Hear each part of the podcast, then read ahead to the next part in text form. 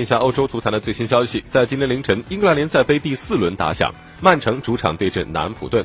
上半场，贝尔纳多·席尔瓦助攻奥塔门迪先拔头筹，马赫雷斯助攻阿圭罗扩大比分。下半场，阿圭罗完成梅开二度，杰克·斯蒂芬斯为客队扳回一城。最终，曼城三比一击败南安普顿，晋级联赛杯的八强。